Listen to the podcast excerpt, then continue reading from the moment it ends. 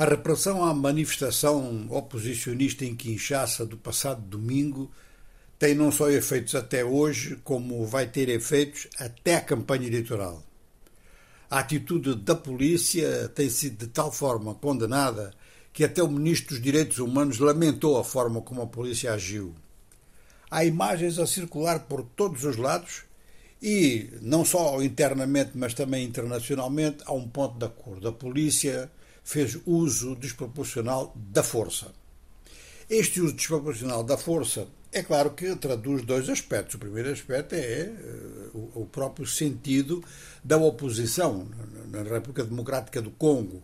Quer dizer, uh, digamos que há neste momento, entre governo e oposição, uma ausência de canais de contacto. E há também uma ausência eh, entre os dois, os dois setores da vida política do país, porque realmente, apesar de haver muitas forças políticas, as coisas começam a passar-se em termos de dois grandes campos.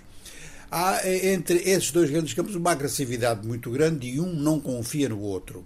Ou seja, que a oposição pensa que o governo está a trabalhar para fraude eleitoral e o governo pensa que a oposição está a trabalhar para criar um clima de caos que torna as eleições impossíveis. Logicamente que neste clima tudo é possível, mas há um aspecto aqui que é de sublinhar e que a gente não pode ficar a escamotear toda a vida. A maior parte das polícias africanas julgam que tudo lhes é permitido. Depois, como tem uma formação muito baixa e muito pouco respeito pelas pessoas, as polícias levam a repressão aos níveis mais extremos e ultrapassam as próprias instruções governamentais. Pessoalmente, eu acredito que o Ministro dos Direitos Humanos da República Democrática do Congo esteja sinceramente surpreendido e esteja sinceramente até contrário à forma como a polícia se conduziu. Mas as polícias africanas são preparadas para isso. É manter a ordem de qualquer maneira. Ora, manter a ordem de qualquer maneira significa criar a desordem. E este facto, este, este acontecimento do passado domingo, se as relações entre os dois grandes campos políticos na República Democrática do Congo já estavam agressivos, mais agressivos vão ficar ainda.